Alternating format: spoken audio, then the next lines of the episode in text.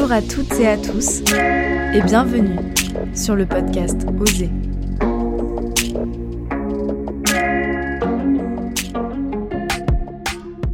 Bonjour Jessica. Bonjour Léa. Je suis très contente de t'accueillir au micro du podcast Oser. Donc tout d'abord, est-ce que tu pourrais te présenter et présenter ton parcours? Oui, alors déjà, ben, merci de m'avoir invité pour, euh, pour le podcast. Donc moi, c'est Jessica Chavanne, j'ai 38 ans. Dans mon parcours, euh, parcours professionnel, parcours euh, sportif, j'ai un parcours assez atypique. je vais commencer vite fait par le professionnel, où j'ai commencé à travailler très jeune, à 16 ans, et j'étais coiffeuse, donc j'ai fait mes examens, tout ça, et ça ne me correspondait pas du tout. Donc euh, je suis partie dans d'autres métiers, et notamment monitrice de jet, parce que bah, c'était ma passion, le jet ski. Donc euh, je suis sortie de ma zone de confort parce que j'étais très très très timide. Et euh, je me suis retrouvée avec 38 gars, on n'était que deux filles, donc il a fallu un petit peu que je sorte de ma coquille. donc voilà, j'ai eu ça. Ensuite, bah, vu que je faisais les saisons, bah, j'ai fait des petits boulots à droite à gauche l'hiver. Donc j'ai fait chocolatière, j'ai fait préparation de commandes, j'ai fait des armoires électriques. Et c'est ce qui fait que au bout d'un moment, j'ai eu envie de me poser euh, au bout de quelques années avec une vie un petit peu plus calée. Et je m'étais dit, ben, pourquoi pas euh, le câblage aéronautique, ce qui fait que euh, j'ai fait des formations, tout ça. J'ai commencé un peu à travailler sur avion. Et je suis arrivée du coup chez Airbus, ça fait plus de 11 ou 12 ans. Et j'y suis encore. Aujourd'hui, je suis à temps partiel puisque au travers du sport, je me suis découvert une nouvelle passion qui m'a transformée en moi personnellement, qui a transformé mes résultats et qui a transformé ma vie. C'est du coup le coaching mental. Donc là, j'ai euh, mon auto-entreprise depuis presque deux ans. Et là, hier, j'ai signé avec euh, mon, mon, comptable, mon premier comptable, pour euh, monter ma première société. Donc là, ça a eu. Donc j'avais un peu peur, mais j'ai passé le pas. J'ai toujours un petit peu peur, mais quand on a peur et qu'on est excité, c'est qu'on est au bon endroit, alors je fonce. voilà, du coup, ça c'est le, le, parcours professionnel. Et après, côté sportif, donc comme j'ai expliqué, j'ai commencé le jet j'ai commencé tard, j'ai commencé à l'âge de 19 ans. Avant, je faisais un peu de ski nautique, du volet, un peu pas mal de sport, mais sans être une grande sportive. Hein. Et euh, donc, j'ai commencé le jet à 19 ans. Euh, j'ai commencé par du jet assis pendant un an. Ou d'un an, ça m'a un peu embêté, je m'ennuyais un peu. Donc j'ai acheté un bras, donc euh, la catégorie ce que je fais moi. Donc c'est beaucoup plus physique, beaucoup plus cardio, beaucoup plus musculaire. Et euh, j'ai appris toute seule. Donc je suis partie après en, formation de moniteur. Et je n'avais pas l'argent pour faire de la compétition. J'avais pas l'argent pour euh, faire euh, ben voilà, là où j'aurais aimé faire. Donc je, pense que je m'autorisais même pas à rêver un jour vraiment faire du même du national ou du même pas de l'Europe ou du monde, encore moins quoi. Et je me disais ben, pour me rapprocher des courses, je faisais commissaire de sécurité sur les compétitions, c'est-à-dire que je mettais les drapeaux, je ramassais les gens, etc. etc. Et euh, au fur et à mesure des choses, j'ai rencontré des personnes sur mon chemin. Euh, donc je crois que j'avais, oh, je ne sais plus quel âge j'avais, j'avais 27 ou 28 ans. J'ai commencé la compétition. Euh, voilà, des gens qui ont commencé à m'aider un petit peu financièrement. Donc j'ai commencé par du régional, par du national. Et voilà, j'ai fait pendant quelques années comme ça, en faisant un petit peu de résultats, mais pas des trucs de dingue. J'ai eu une grosse doule, enfin une grosse opération à l'épaule entre temps des problèmes financiers qui ont fait que pendant deux ans au moins j'ai rien fait. Et entre temps j'ai rencontré mon chéri, donc ça va faire euh, presque ouais, six ans et demi à peu près. Et tout un tas d'opportunités se sont, déclenchées. Donc euh, j'ai mon cousin qui m'a fait une énorme surprise et qui m'a offert un jet tout neuf pour que je puisse euh, faire mon sport parce que j'avais un vieux jet qui avait 16 ans, donc c'était pas très concurrentiel on va dire. et, et, avec mon chéri on s'est regardé, on a dit, eh, et si on allait faire une manche, une épreuve du championnat du monde. Donc je faisais déjà du France et tout ça, hein, parce que du coup on avait projeté de faire championnat de France, quelques dates d'Europe, et là on s'est lancé ce défi, mais vraiment euh, comme ça, pour la folie, pour l'expérience. Et on s'est pris au jeu, donc on a fait un maximum de courses pour euh, prendre un maximum de points, et on est arrivé à, avoir un contrat, au bout d'un certain temps bien entendu, pas de suite. Hein.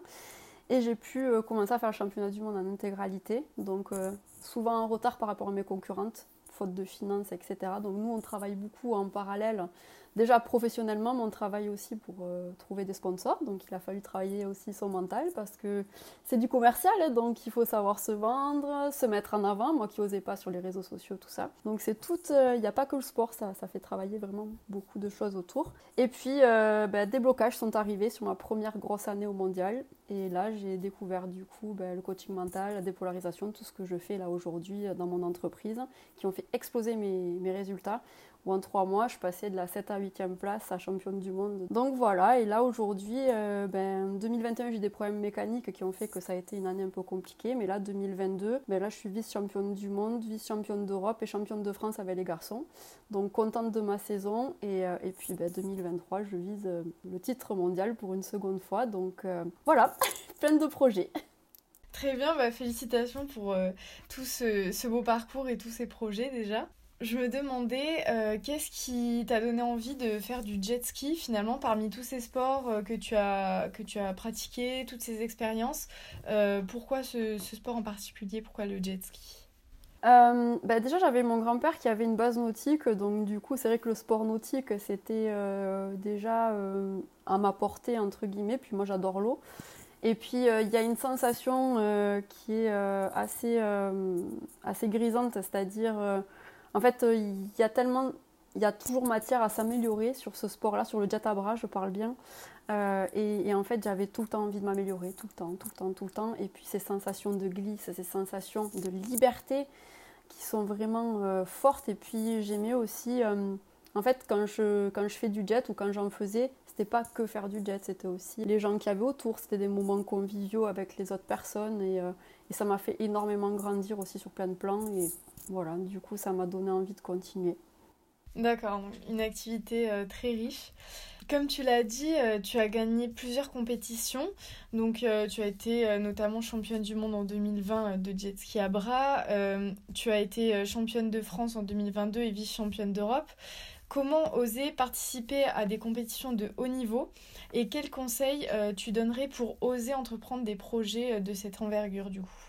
Eh bien déjà, c'est d'être aligné avec soi-même, c'est-à-dire d'y aller parce qu'on aime ça, parce qu'on a envie de se dépasser, parce qu'on a envie de se faire plaisir. L'essentiel, alors ça va être très contradictoire ce que je vais dire, mais euh, ce qui est important, c'est de se détacher du résultat. C'est-à-dire, oui, on y va pour gagner, on y va dans un objectif de gagner, mais il faut être aussi prêt à pas gagner, c'est-à-dire avoir aussi tous les avantages qu'on a à pas gagner et les inconvénients quand on gagne parce que souvent on fantasme que c'est vraiment génial de gagner mais on voit pas le mauvais côté de ça et il y a toujours les deux côtés.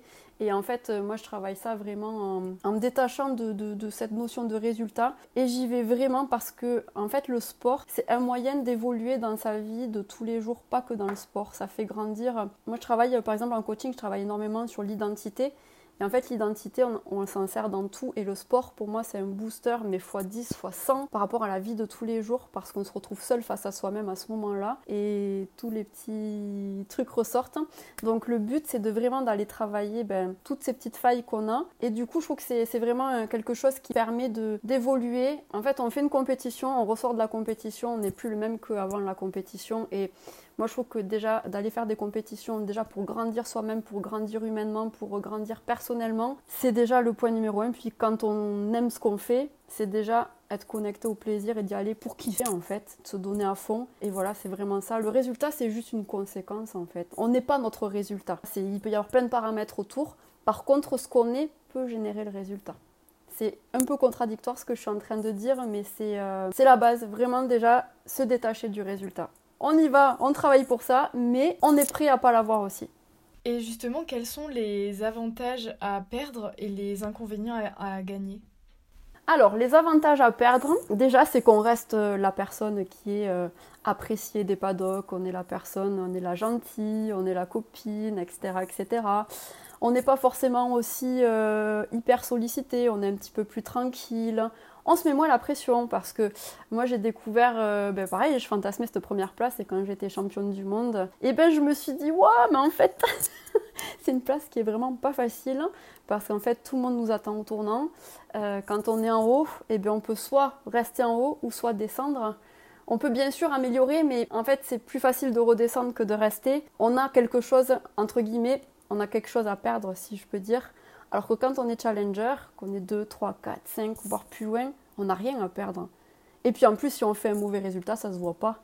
Donc euh, c'est alors que le premier, lui, ça se voit direct en fait. Donc c'est euh, quand on gagne une course hein, ou une compétition, ben, c'est euh, déjà de la pression pour celle d'après. Alors que quand on n'a pas performé entre guillemets, ou voilà qu'on n'a pas fait un résultat de dingue, eh ben pour la prochaine, au contraire, ça recharge au niveau de l'énergie en disant ben, cette fois-ci, je vais me dépasser comme, comme un dingue quoi. D'accord, c'est vrai que c'est un, paradoxe flagrant finalement. Et qu'est-ce qu'on ressent quand même quand on gagne des compétitions de haut niveau? Qu'est-ce qu'on ressent quand on devient championne du monde? Moi, ça a été très particulier parce que j'étais très très malade quand j'ai gagné mon titre. J'avais 38-39 de fièvre euh, depuis 3-4 jours, donc ça a été un gros challenge pour moi. Euh, je savais que c'était la vie qui m'envoyait ça parce que j'avais déjà bien performé les semaines avant, euh, juste après, juste pendant l'accompagnement. Et là, il fallait bien qu'il m'arrive quelque chose pour que je fasse bien travailler mon mental.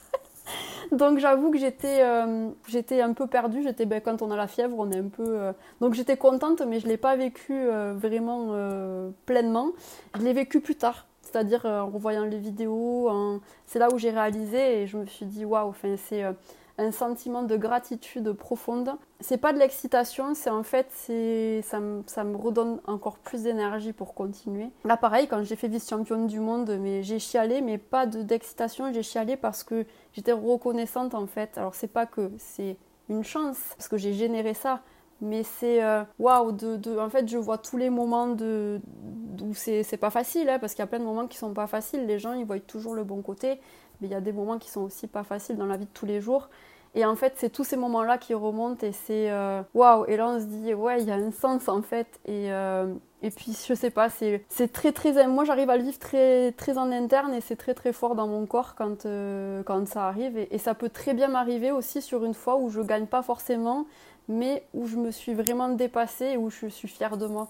En fait, c'est cette notion de, dépassement pour moi qui est importante. Et je pense que j'étais euh, aussi contente de ma place de vice-championne du monde que de ma place de championne du monde, en fait. Donc, euh, voilà, parce que j'étais satisfaite de ce que j'avais fait.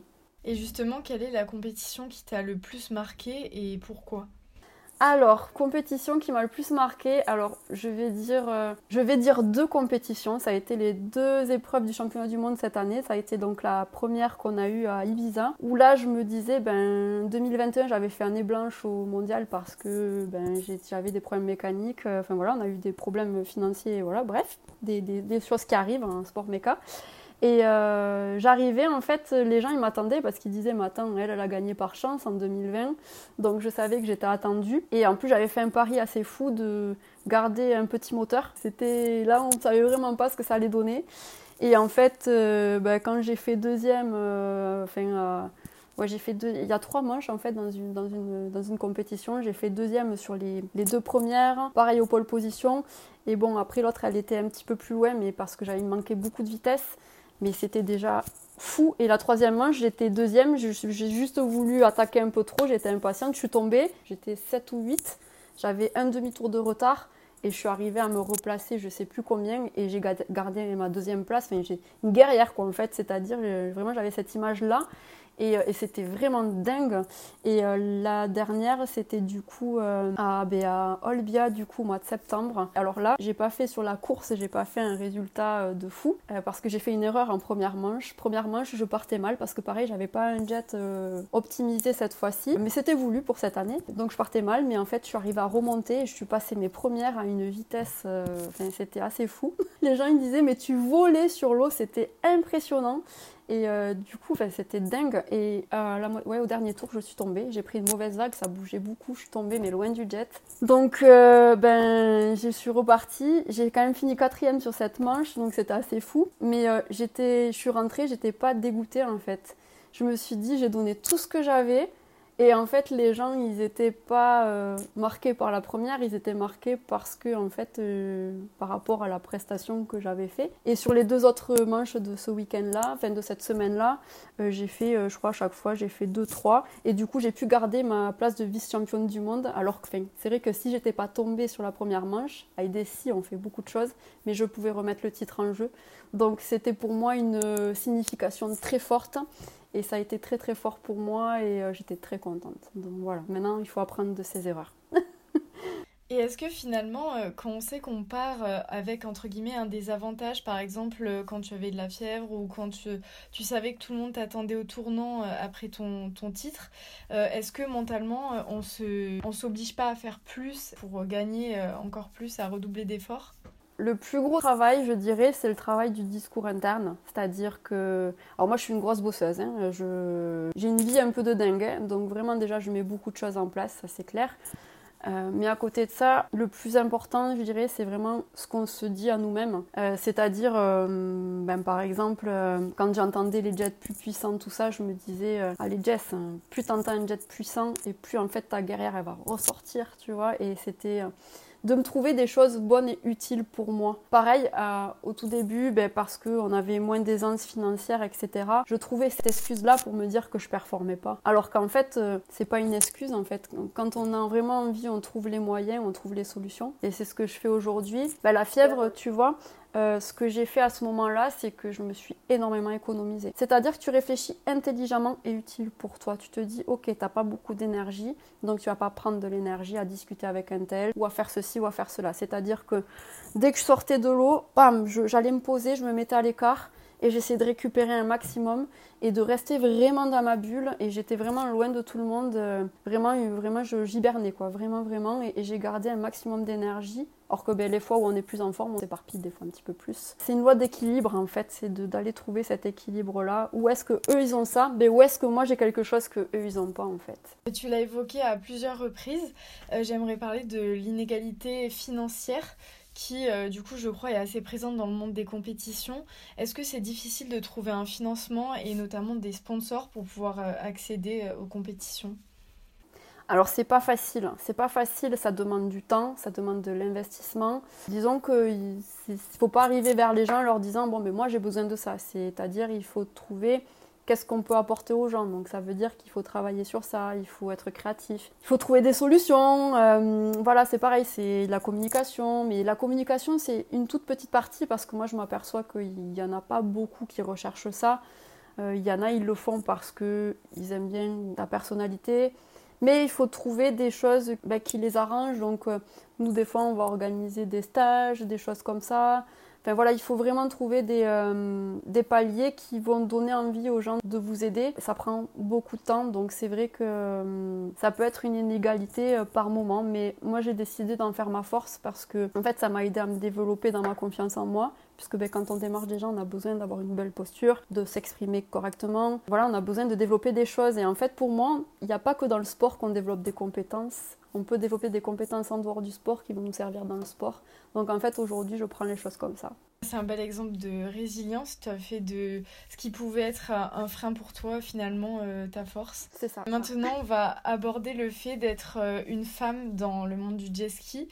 Euh, tu nous as dit déjà au début de l'entretien que vous étiez que deux filles quand tu commençais les cours, etc.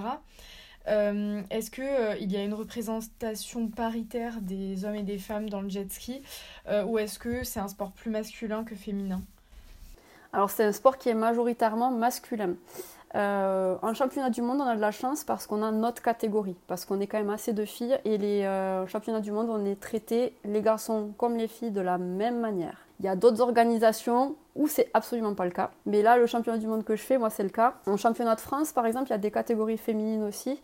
Euh, mais elles sont avec des petits jets. C'est pas les jets qu'on a nous au mondial. Donc on est quelques-unes, euh, on est trois filles, trois françaises à aller rouler avec. On dit rouler alors que c'est pas, il n'y a pas de roue, hein, mais on va naviguer du coup avec les garçons parce que nous on a besoin d'utiliser nos grosses, euh, nos gros jets. Donc on se mélange. Donc franchement avec la plupart, la plupart des gars ça se passe bien.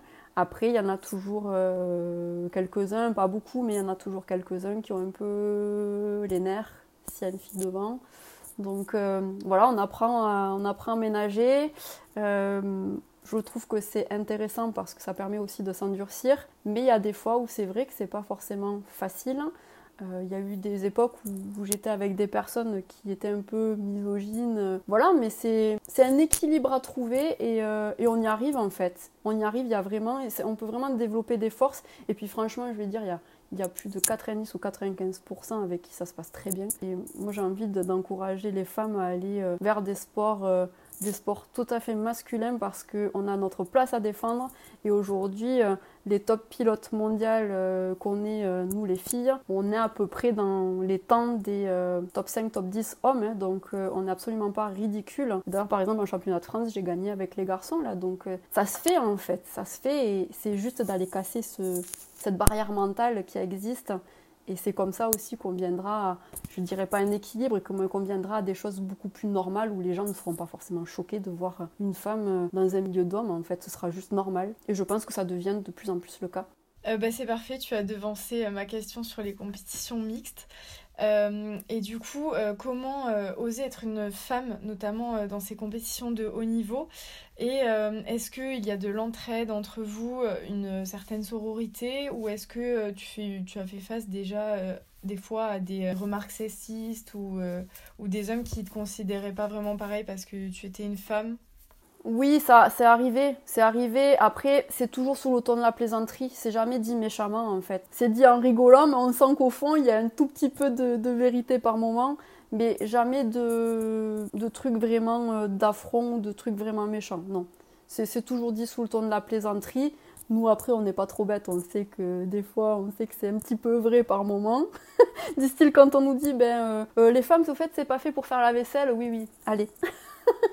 J'ai dit c'est bon, on s'en va, ok, on y va, on va sur la grille de départ et tu vas voir si c'est fait pour faire la vaisselle, on va voir.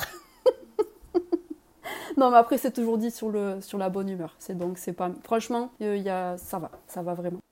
Et du coup, il y a cet esprit d'entraide entre les femmes ou c'est euh, tout le groupe qui... Euh, c'est tout le groupe en fait, je trouve que l'entraide elle, est euh, elle est vraiment mixte. Après, ben, il y a aussi des histoires d'affinité, c'est pas parce que forcément on est des femmes qu'il y a plus de, relationnel.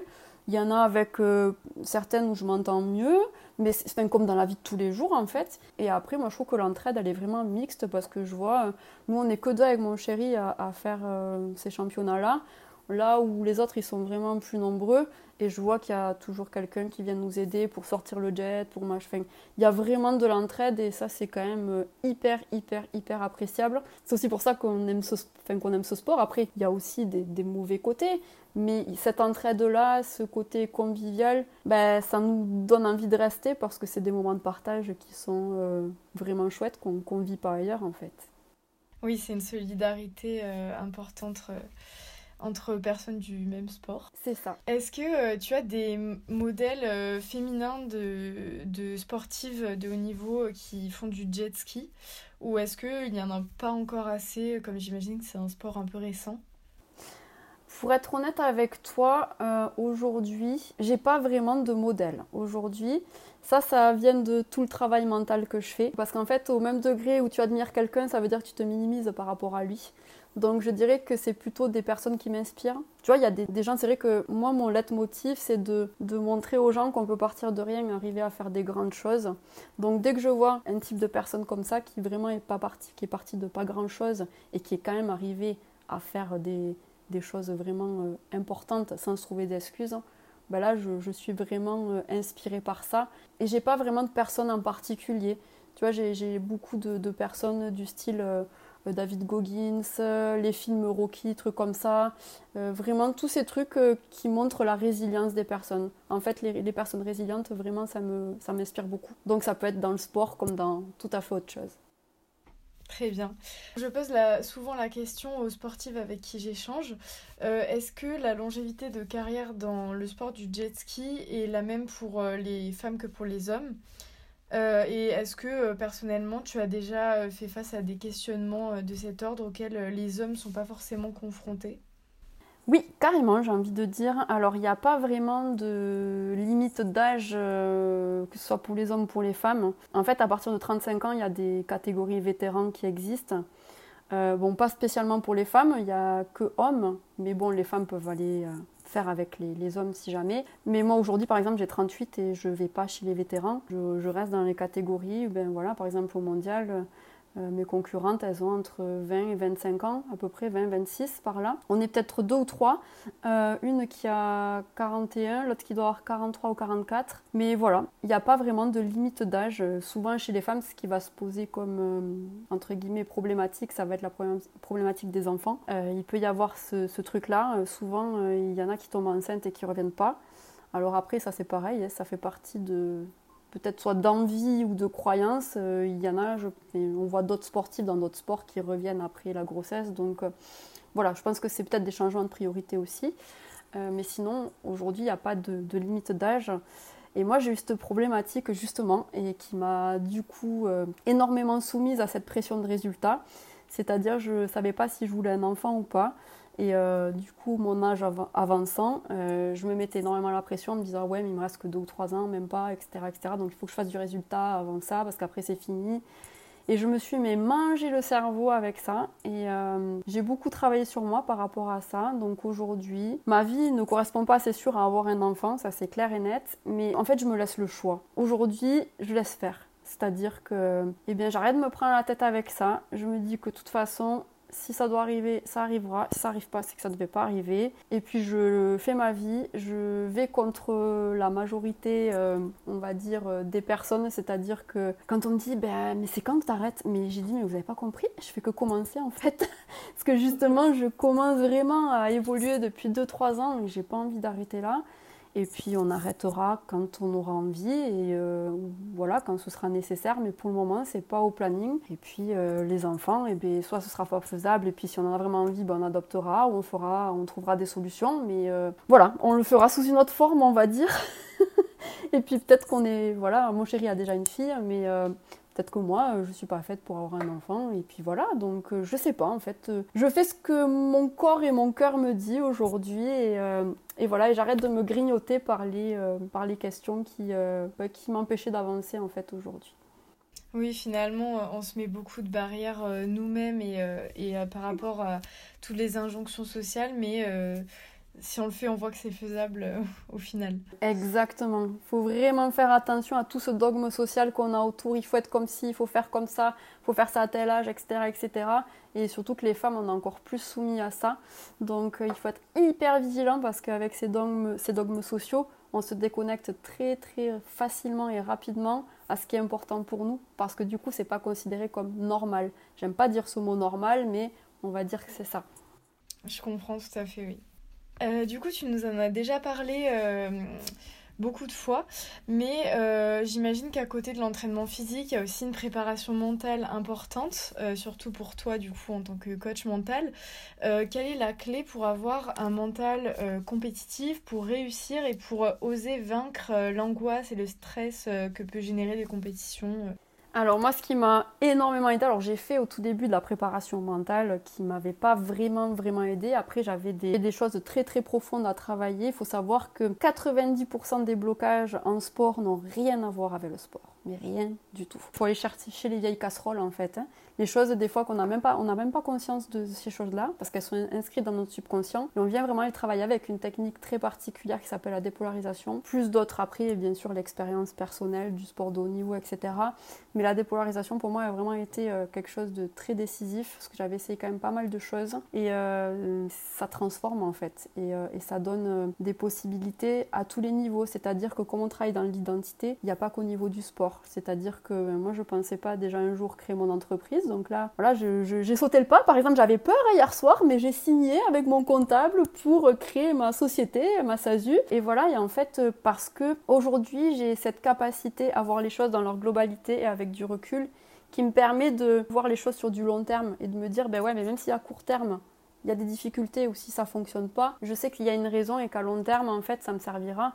Et de comprendre que la douleur à court terme, elle amène le plaisir à long terme mais le plaisir à court terme amène la douleur à long terme et qu'à des moments donnés, ben, par exemple, un sportif, qu'est-ce qui se passe? C'est que souvent, il va se raconter des histoires de merde, il va rentrer dans des processus de pensée vraiment pourris, et ça, c'est un truc supplémentaire vraiment à travailler. Et euh, je pense que les personnes ne se rendent pas compte de l'importance de ces choses-là. On a 60 000 pensées par jour et 60 000 pensées par jour, si on réfléchit à des choses pourries, euh, c'est pas fou en fait. Ça nous conditionne dans un cheminement qui est pas bon pour nous.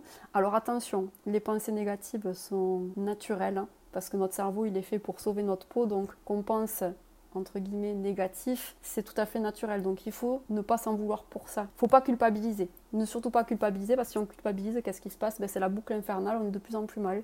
C'est juste de déjà mettre de la conscience sur ces choses-là. Et une fois que la conscience elle est posée, c'est de transformer pas en positif, parce que je n'aime pas cette euh, truc positif, mais en pensée utile par rapport à ce que tu as envie d'être et ce que tu as envie de, ce que tu as envie de devenir.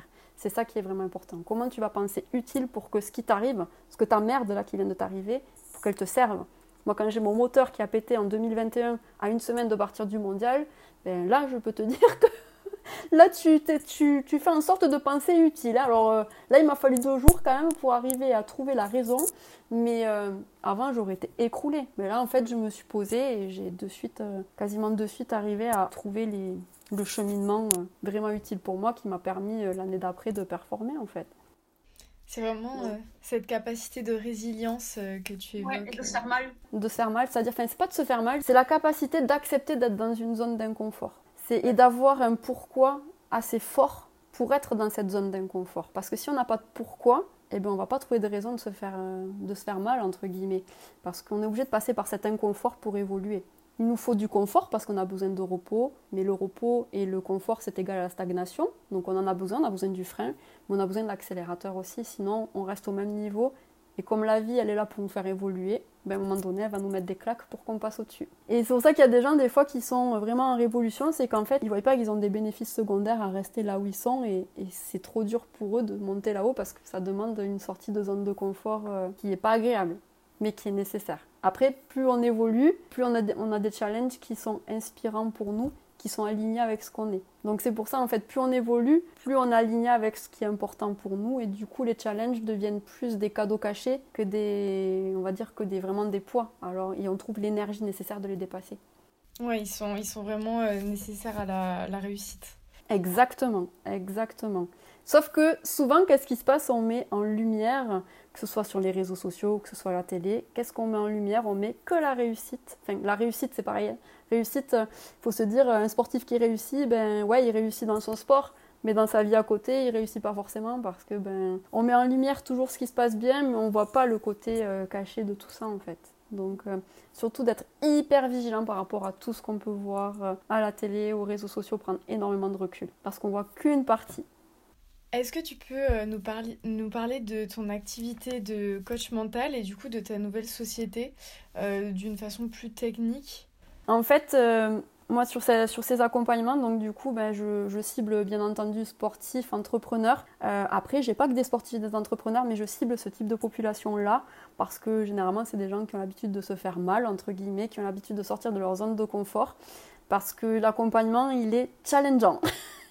C'est-à-dire que vu qu'il y a transformation à la fin, ça veut dire que ça passe quand même par des périodes où euh, ben, je vais vraiment pousser les gens un maximum, donc notamment par la dépolarisation, où euh, c'est vraiment un processus qui permet vraiment de transformer ses perceptions et de vraiment évoluer dans son identité.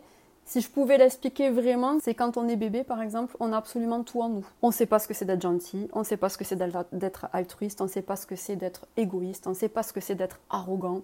On est juste nous-mêmes, point barre. Et ensuite, on grandit, on a les parents qui nous éduquent, et ils, ont, ils font du maximum qu'ils peuvent, hein, c'est pas du tout leur faute, hein.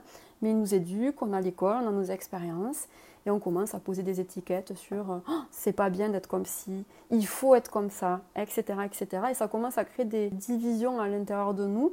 Et si on pouvait euh, imaginer ça comme un pulse, ce serait un pulse qui commence à perdre quelques pièces. Donc ce pulse, après, ben, dans la vie de tous les jours, il lui manque des pièces, donc il est moins solide, il est moins performant.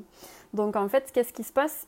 C'est que tout ça se passe entre nos 0 et nos 8 ans, avant qu'on soit dans le cerveau analytique. Tout ça s'ancre sans qu'on s'en rende compte et ça reste logé dans le subconscient. Du coup, par exemple, ben, à 20, 30, 40 ans, si on n'a pas travaillé sur nous, si voilà, si on a des, casseroles entre guillemets un petit peu sans s'en rendre compte, eh bien on reste avec ces, croyances et ces ancrages qu'on a mis entre nos 0 et 8 ans. Donc là le but c'est de vraiment faire un travail profond qui va venir réaligner tout ça. C'est-à-dire on vient vraiment agrandir nos perceptions sur plein de situations. Donc des situations, on va travailler sur des situations particulières mais ça va pas juste être pour cette situation particulière, parce que cette situation particulière va faire écho à plein d'autres situations dans la vie.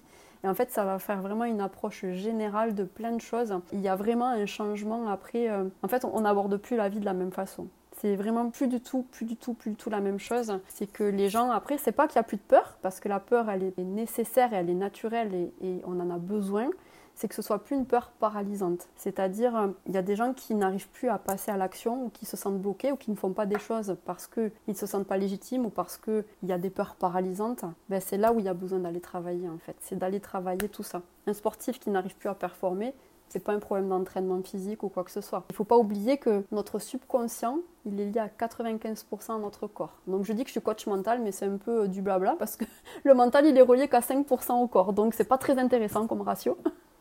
Donc vraiment, on vient travailler des choses profondes. Donc c'est pour ça que ça demande vraiment un engagement de la personne en face, qu'elle ait vraiment un pourquoi important pour faire ça. Donc souvent c'est un objectif sportif, c'est un objectif entrepreneurial, parce qu'il y a des paliers à passer et que la personne elle n'arrive plus à passer et que du coup elle en a marre, elle a vraiment envie de donner l'énergie pour le faire. Et ça généralement ça dure à peu près sur une période de trois mois trois mois où on condense tout ça, où j'ai aussi un programme vidéo en parallèle, etc. etc. et un, suivi ben, journalier si la personne a besoin, etc. Et après, il y a des grosses séances.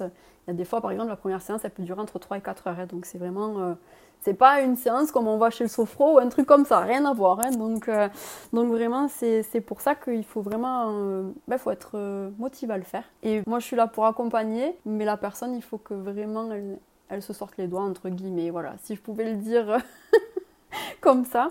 Et, euh, et après, ben, même après les trois mois, je continue en fait à suivre les personnes euh, parce que ben, moi, ce qui est important pour moi, c'est qu'il y ait transformation et de suivre leur évolution aussi euh, au fil du temps. Quoi. Donc, et, c'est assez kiffant parce qu'il y a une certaine relationnel qui rentre en jeu.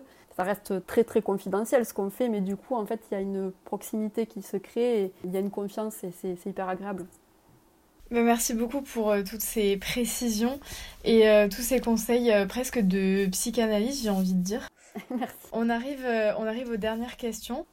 du coup, qu'est-ce que le jet ski et la compétition de haut niveau t'ont apporté et t'apportent au quotidien? Bon, sachant que du coup, tu as, tu as répondu un peu au fil de l'interview finalement. Ouais. Alors, ben, ça m'a apporté à me dépasser, en fait, de passer de la petite fille timide qui osait pas, et eh bien à celle qui se révèle, entre guillemets, qui est sortie de sa zone de confort. C'est aussi un sport qui m'a permis de passer des périodes difficiles dans ma vie. Ça a été ma bouée de sauvetage à un moment donné. Et moi, si j'avais pas continué le jet, déjà, j'aurais pas fait tout ce programme d'accompagnement euh, mental que j'ai fait qui fait qu'aujourd'hui je resterai bloquée avec mes croyances qui seraient dans, ben, qui seraient dans ma vie de tous les jours. Donc j'aurais pas monté d'entreprise, je serais, je pas tout ce que j'ai généré aujourd'hui. Et du coup pour moi le jet signifie énormément parce que ben, ça m'a amené mon chéri aussi. Même s'il n'est pas du jet, c'est grâce à des personnes du jet. Enfin bon voilà, en fait ça a été vraiment pour moi, c'est le moteur de ma vie en fait. C'est vraiment le moteur de ma vie et ma vie tourne autour de ça et c'est créé autour de ça aujourd'hui. Donc c'est vrai que c'est viscéral. c'est vraiment viscéral chez moi. Très bien. Et euh, pour finir euh, avec euh, la question signature, comment oser vivre sa vie selon toi?